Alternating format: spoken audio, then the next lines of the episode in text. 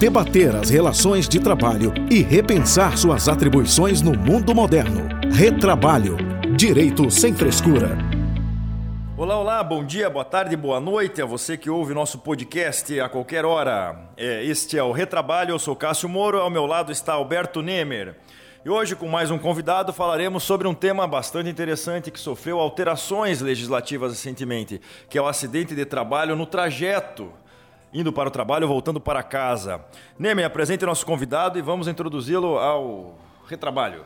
Fala pessoal do Retrabalho, estamos aqui hoje com um grande advogado trabalhista, amigo, Carlos Eduardo Amaral de Souza, que é mestre em Direitos e Garantias Fundamentais pela FDV e é professor de Direito Material e Processual do Trabalho.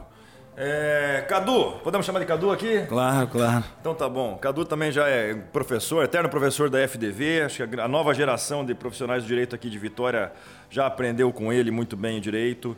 Ah, vamos falar então de acidente de trabalho. Antes de falar desse acidente de trajeto, vamos tentar dar uma esmiuçada bem resumida no que, que é o acidente de trabalho, o que, que ele que ele, em quais são os efeitos que ele repercute na esfera do trabalhador? Fica lá, fica à vontade. Cássio, Alberto, antes de tudo, queria agradecer o convite, mais uma vez, fiquei lisonjeado, contem comigo também.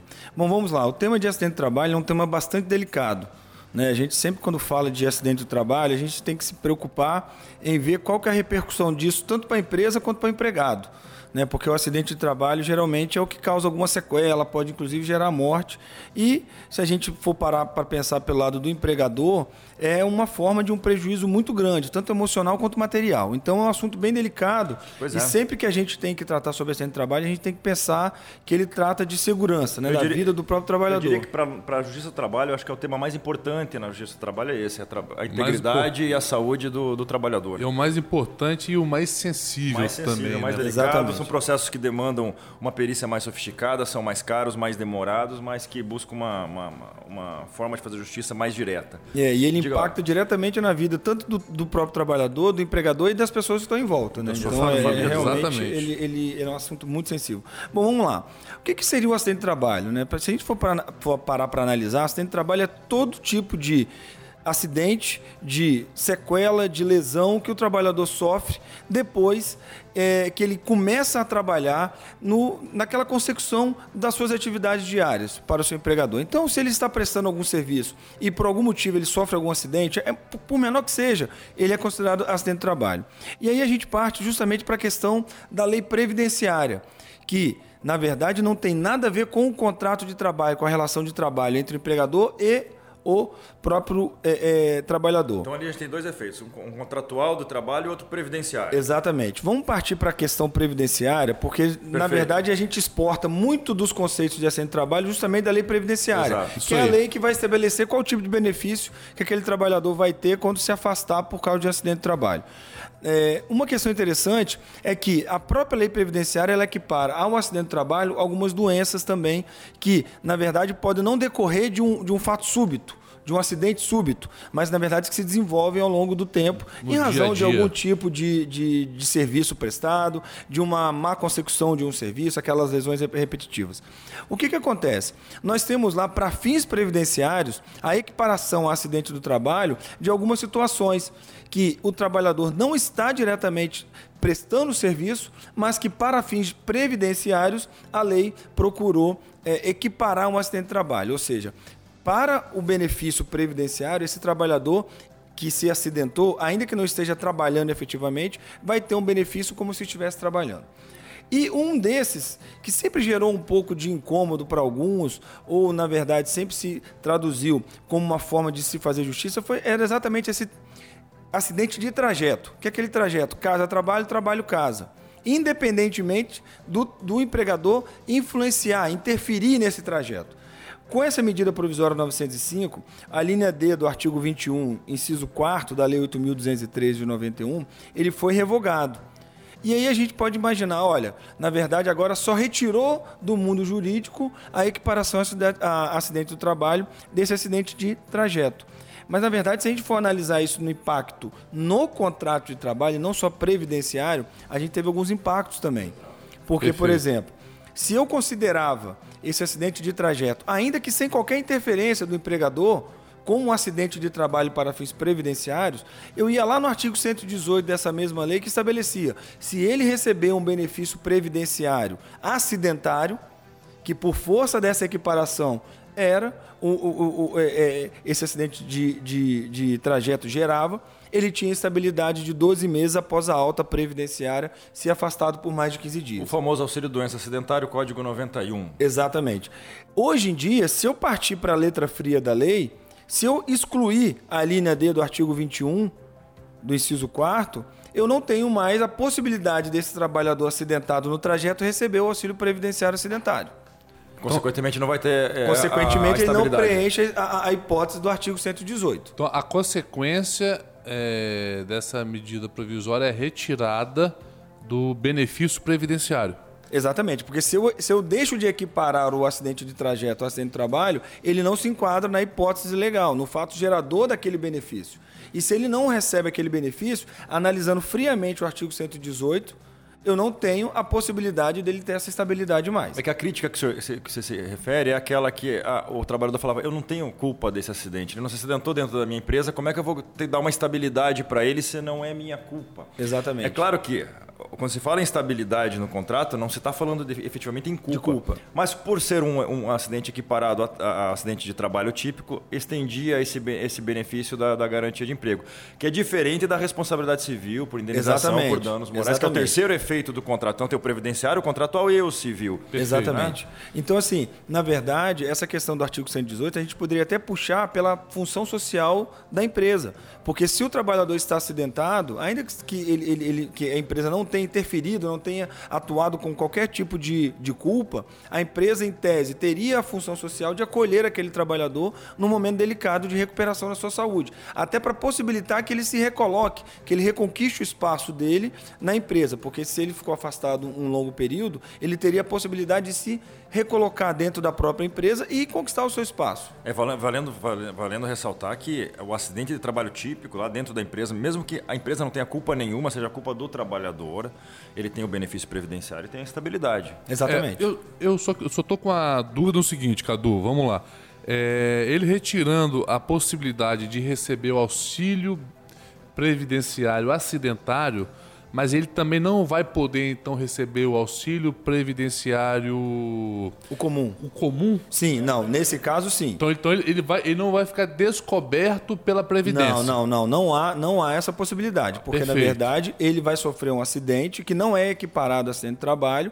E, é um acidente, exatamente. Se implicar o afastamento, ele vai receber o, o, o aquele auxílio doença comum. A espécie 31, que a, a gente chama. A espécie 31, exatamente. Então, assim, então, só para deixar claro, que no caso do acidente, seja a, denominação dele que tiver, o trabalhador previdenciariamente não vai estar des, é, desprotegido. desprotegido. Não, ele Ótimo. vai ter a mesma.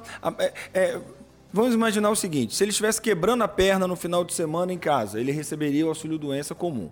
Se ele agora sofreu um acidente de trajeto, Ótimo. Ótima comparação. nessa, Ótima nessa comparação. MP, ele também vai receber o, o, o auxílio doença comum. Porque a, a, a, MP ela retirou a equiparação acidente de trabalho. E aí tem um outro efeito contratual. Porque o trabalhador que se afastava por acidente do trabalho, ele tinha também a garantir aqueles depósitos de FGTS mensal. É verdade. É então, verdade. a partir do momento que eu, eu retiro a equiparação desse acidente de trajeto, de acidente de trabalho, eu não me enquadro mais naquela hipótese lá da Lei 8.036, que determina que o empregador deposite o FGTS mensalmente para o trabalhador acidentado, eh, no caso, acidente de trabalho. Perfeito, muito bem colocado. E eu acho que essa questão, essa, essa mudança, seja. Eu ainda não tenho minha convicção, Cássio e Cadu, se é positivo ou negativo. Mas eu acho que é, tudo quando vem para o previdenciário, eu acho que o maior problema, que acho que pode ser um tópico posterior da nossa conversa, é o tal do limbo previdenciário. Porque se esse trabalhador, trabalhador às vezes tem a alta, a empresa não consegue, aí vai para a empresa e a empresa não consegue é, colocar porque o seu médico do trabalho diz, ó, está inapto. Então ele fica naquele limbo e gera um passivo sem fim para a empresa. É, Exatamente. O, o, limbo é terrível. O limbo é ruim para todo mundo. O INSS quer dar alta para não ter que pagar, a empresa não consegue realocá-lo porque ele não está bem e como é que se faz, né?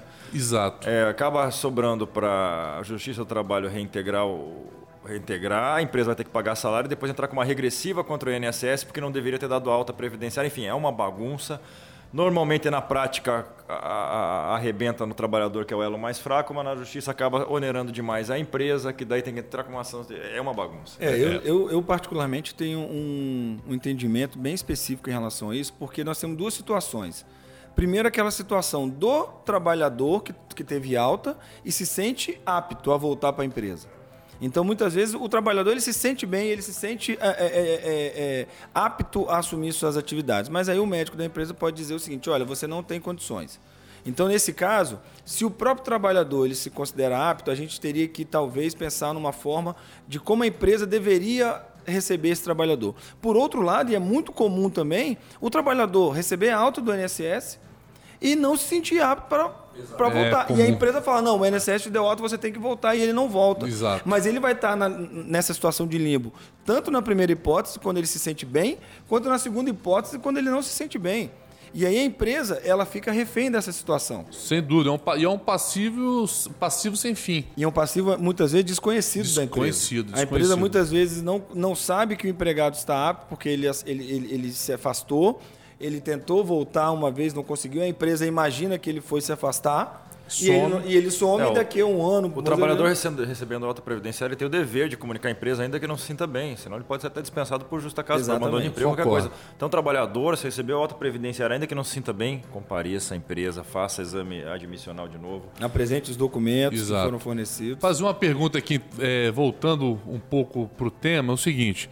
Cadu, na sua opinião, então agora com essa questão aí do fim da equiparação do acidente de trajeto ao acidente de trabalho, como é que, é, como é que você entende se um trabalhador hoje está se valendo do transporte fornecido pela, pelo empregador e vem a sofrer qualquer tipo de dano ou acidente no, no caminho de casa para o trabalho ou, de, ou, ou, internamente mesmo dentro da empresa? Aqui nós temos bons exemplos de grandes empresas aqui que sempre levam o trabalhador para o trabalho, né? É, essa questão é bem interessante, porque olha só, se nós partimos do pressuposto de que com a reforma trabalhista em 2017 houve a exclusão daquele direito a horas em itinere, nós podemos fazer um paralelo com essa MP 905, porque na verdade ela seria uma continuidade da, da, da como é que se diz, da, da extinção de qualquer tempo à disposição da empresa ou considerado é, é, para fins trabalhistas e previdenciários desse trajeto, casa-trabalho, trabalho-casa. O itinerário era o tempo despendido até o trabalho como tempo à disposição que, que, que, gerava o direito a receber o seu salário daquele trabalho, era o tempo à disposição. É. Isso já foi excluído oficialmente pela, pela reforma da, da, trabalhista e agora o acidente de trabalho de trajeto. São duas coisas distintas. Né? Exatamente. Né? Mas, é, é, na verdade, a gente pode ver uma continuidade de acabar com qualquer vínculo trabalhista previdenciário desse trajeto. Então, como é que ficaria hoje? Né? Essa dúvida sempre surge. E aí, nós poderíamos pensar em duas correntes. Tanto a primeira corrente que entende que se a empresa se dispõe a fornecer aquele trabalhador uma condução da sua casa até o local da própria empresa, ela estaria assumindo ali uma responsabilidade com aquele trabalhador de fazer esse transporte casa-trabalho, trabalho-casa de forma segura. Certo. E aí você poderia se questionar, olha, nesse período que ele está dentro do ônibus fornecido pela empresa, ele já estaria executando ordens da empresa, por exemplo, como vestimenta, forma de se comportar, forma de se portar em relação aos colegas que ali estão, forma de pegar o horário que ele tem que pegar o, o, essa condução. Então, eu poderia entender que ele, ainda que não exista mais a possibilidade do artigo 59, lá das horas em itinerário, eu tenho, na verdade, uma possibilidade de enquadrar no artigo 4 que ele estaria executando ou aguardando ordens do empregador naquele trajeto, porque a empresa se dispôs ou muitas vezes determina que ele só pode entrar na empresa por meio daquela condição que ela fornece. Aí, em tese, você, eu, eu poderia sim puxar a questão da subordinação. Por outro lado, também nós temos aqui correntes que podem dizer o seguinte: olha, nesse caso, eu tenho apenas um contrato de transporte que aí, na verdade, não seria nada vinculado à área trabalhista, ao contrato de trabalho. Seria, na verdade, um contrato civil, porque ele se dispôs a transportar aquela pessoa durante aquele período. Mas, particularmente, eu acho que a primeira hipótese ela seria mais adequada, Porque a empresa, a partir do momento que ela forneceria esse transporte, ela na verdade, ela já estabelece algumas regras, ainda que pequenas, de comportamento do próprio trabalhador. Em tese, ela já está exercendo sobre ele algum tipo de poder, algum tipo de comando, porque o trabalhador ali naquele momento, ainda que ele não esteja executando a sua tarefa diária, ele já está obedecendo ordens da empresa. Eu acho que eu vou concordar com o Neymar que vai discordar de você. Neymar, o que você acha? é, eu, eu, eu, me, eu faço das palavras do Cássio é minha, ou Só seja, é, realmente eu não concordo com a, com a primeira opção que você se filia aparentemente, Cadu, porque eu entendo o seguinte: a, a partir do momento que nós não temos mais a hora itinere, né? a previsão da hora itinere, e a questão de, de, de, que esse deslocamento, o tempo gasto, seja de qual meio de transporte for, ser considerado à disposição do trabalhador, do empregador, e mesmo que seja utilizando do meio de transporte fornecido pelo, pelo empregador, eu não consigo ainda vislumbrar que isso possa ser caracterizado como acidente do trabalho. Um exemplo, um ônibus transportando trabalhadores, é, seja em via pública ou, na, ou, ou dentro mesmo da, da, estrutura da empresa, venha a sofrer um acidente. É, eu não consigo entender que isso seria um acidente de trabalho se fosse do, durante o período de deslocamento de entrada e saída, tá? Porque aí eh, pode gerar um outro debate se é se está indo viajando para fazer uma reunião, aí ah, tá. sim pode ser uma casa trabalho Ex trabalho casa. Exatamente, é o, é o, início e fim de jornada e, e vice-versa. Então nesse caso, de forma específica, eu não entendo que seria um acidente de trabalho por essas razões, mas isso não quer dizer que o trabalhador vai estar descoberto. Né? Eu entendo que se vier a sofrer um acidente, um acidente nesse, nesse tempo de ir ou voltar de casa, ele tem aí a justiça civil para ter essas reparações. E nesse caso, a responsabilidade é objetiva e direta, até porque, porque ele é um preposto da empresa. Então, se Entra quer... no artigo 932 do Código Civil. Perfeito. E você, Cássio? Eu, eu, acho que a só a responsabilidade civil tem minhas dúvidas se não dá para trazer a competência para o juiz de trabalho, já que decorreu de uma. Do, ainda que não. Ainda que não, que seja, não seja matéria tempo à disposição, ainda que não seja de trabalho, como decorreu, foi em decorrência do contrato, talvez o juiz de trabalho possa, possa, possa ser competente sim. Mas me parece que é só a responsabilidade civil. Quanto ao que você falou aqui, é, ah, mas ele tem que ele tem, ele, tem, ele, tem, ele tem, a obrigação de seguir algumas normas de conduta. Eu acho que o trabalhador tem que seguir normas de conduta até mesmo fora do trabalho. Imagine no churrasco da empresa, imagine aquela obrigação de não ter que divulgar alguma informação lá de dentro. Ou seja, ele 24 horas por dia ele é funcionário daquela empresa. Tem que, então eu acho que isso não é, não é suficiente para caracterizar como tempo à disposição da empresa. Então eu acho que não, acho que, acho que não é tempo à disposição, especialmente com a, com a, com a expressa exclusão do tempo em itinerary também, acho que isso já ficou mais pacífico. Eu já, eu já tinha uma certa restrição com o itinerary antes da reforma, imagine agora. É isso. É... Tem alguma mais uma indagação? Eu, tenho, eu quero uma aqui mais simplesinha, assim, se você tiver uma mais séria, pode fazer. Faça aí, faça aí. O, que, o tempo de deslocamento, o que seria esse tempo de deslocamento? É, é, o trabalhador tem que ir direto da casa para o trabalho, ele pode ir lá buscar um filho na escola, passar na padaria ou de repente até passar num botequinho. O que, que você acha, Cadu? Para qual, para qual finalidade? Só para poder. Para ter o efeito, o, o, efeito do acidente de trabalho que tinha é, antes ou não. a é jurisprudência, a doutrina, ela já vinha se posicionando em relação a esses desvios. Né?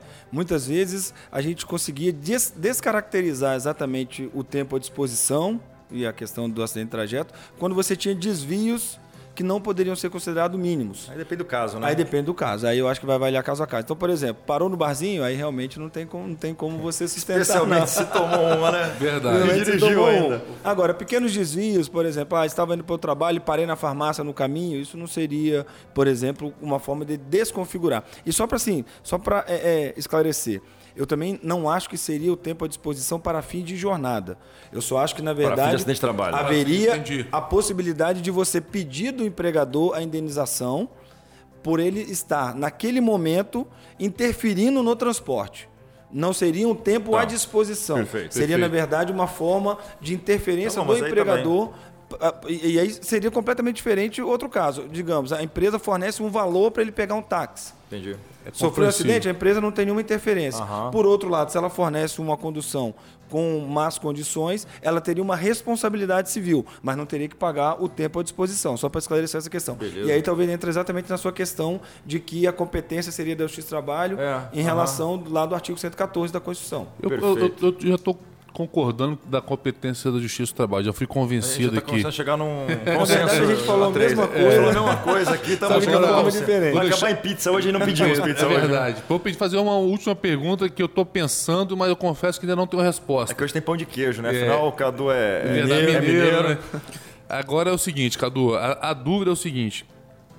Se a empresa me obriga a ir trabalhar de moto, e aí, você acha que aí sim eu vou é, eu compreendo a sua argumentação e concordo, porque no momento que a empresa me obriga a me valer de um transporte, por exemplo, de moto, que a gente sabe que é perigoso, estipula uma estipula, forma de você.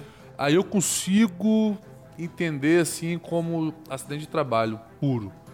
Agora, da outra forma de do que o transporte é só para ir para o trabalho exatamente, mesmo. Exatamente, exatamente. É, eu, eu, eu, eu, eu parto do princípio o seguinte: como é que a empresa interferiu naquele transporte? Exato. Qual é esse, qual... Como é que ela interferiu? Por exemplo, se ela forneceu um, um valor para que ele pegue um ônibus e o ônibus capota, qual a um intensidade de interferência? A né? empresa não teve nenhuma interferência. Por outro lado, se ela contrata uma empresa que, não, que, ela, que nitidamente não tem condições de fazer aquele transporte seguro, ela interferiu, interferiu de alguma né? forma. Nessa, nesse seu exemplo, quando ela determina que ele vá de moto, talvez para poder não, não pegar trânsito. Porque ele vai trabalhar com ela. Que ele depois, pode trabalhar de forma mais rápida, que ele pode, inclusive, se deslocar durante o, o, o, o próprio horário de trabalho. Aí você, na verdade, tem uma interferência. E, inclusive, uma interferência sem observar as questões de norma de segurança, porque é nitidamente um meio de transporte muito menos seguro do que um, um, um outro veículo. Verdade. Você vê que não é um assunto óbvio, né? É, a gente aqui já foi é, voltou. E nem no... é uma regra geral, né? Exatamente. Como caso concreto. Não, e inclusive assim, eu já vi situações em que a empresa foi responsabilizada pelo acidente do trabalhador na volta para casa, um acidente de carro, e onde ficou comprovado que, na verdade, ela exigiu que ele trabalhasse vários dias em hora extra sem o, descanso adequado. E neste caso foi apurado, olha, tudo bem, você não estava lá dirigindo, você não estabeleceu o meio de transporte, mas você interferiu de uma forma que foi qual? Esgotando o trabalhador e, e comprovado que ele dormiu ao volante. Fadiga, né? Exatamente. Então, assim, sempre vai, vai variar de caso a caso. Pode ter certo andando a pé. É, e eu não acho... observou, atravessou a rua sem olhar. Exatamente. E, e eu acho que a gente tem que analisar qual que é a interferência da empresa, é. justamente para analisar a, a, a, questão da culpa também. Aham. Concordo, Perfeito. plenamente. Agradeço a participação do amigo Cadu. Obrigado pela aula, acho que foi muito esclarecedora. E passa a palavra para o meu amigo Cássio aí para fazer o um encerramento. Cadu, obrigado de novo. Muito boa, muito boa sua participação. Tema interessante. É o trabalhador agora com essa nova MP, se ela, se ela vingar e se transformar em lei, tome mais cuidado para ir para o trabalho ou para voltar para casa, porque você pode estar um pouco desguarnecido. Muito obrigado aos senhores. Sigam nossa, nosso Instagram, Retrabalho Podcast. Sigam. Cadu, qual é o seu Instagram? É Caedan VV Caedan VV. Caedan VV. C-A-E-D-A-M-V-V. A gente vai marcar ele no nosso podcast. Isso. Sigam, ouçam, compartilhem. Muito obrigado. Até a próxima semana. Valeu, pessoal. Até lá. Debater as relações de trabalho e repensar suas atribuições no mundo moderno. Retrabalho. Direito sem frescura.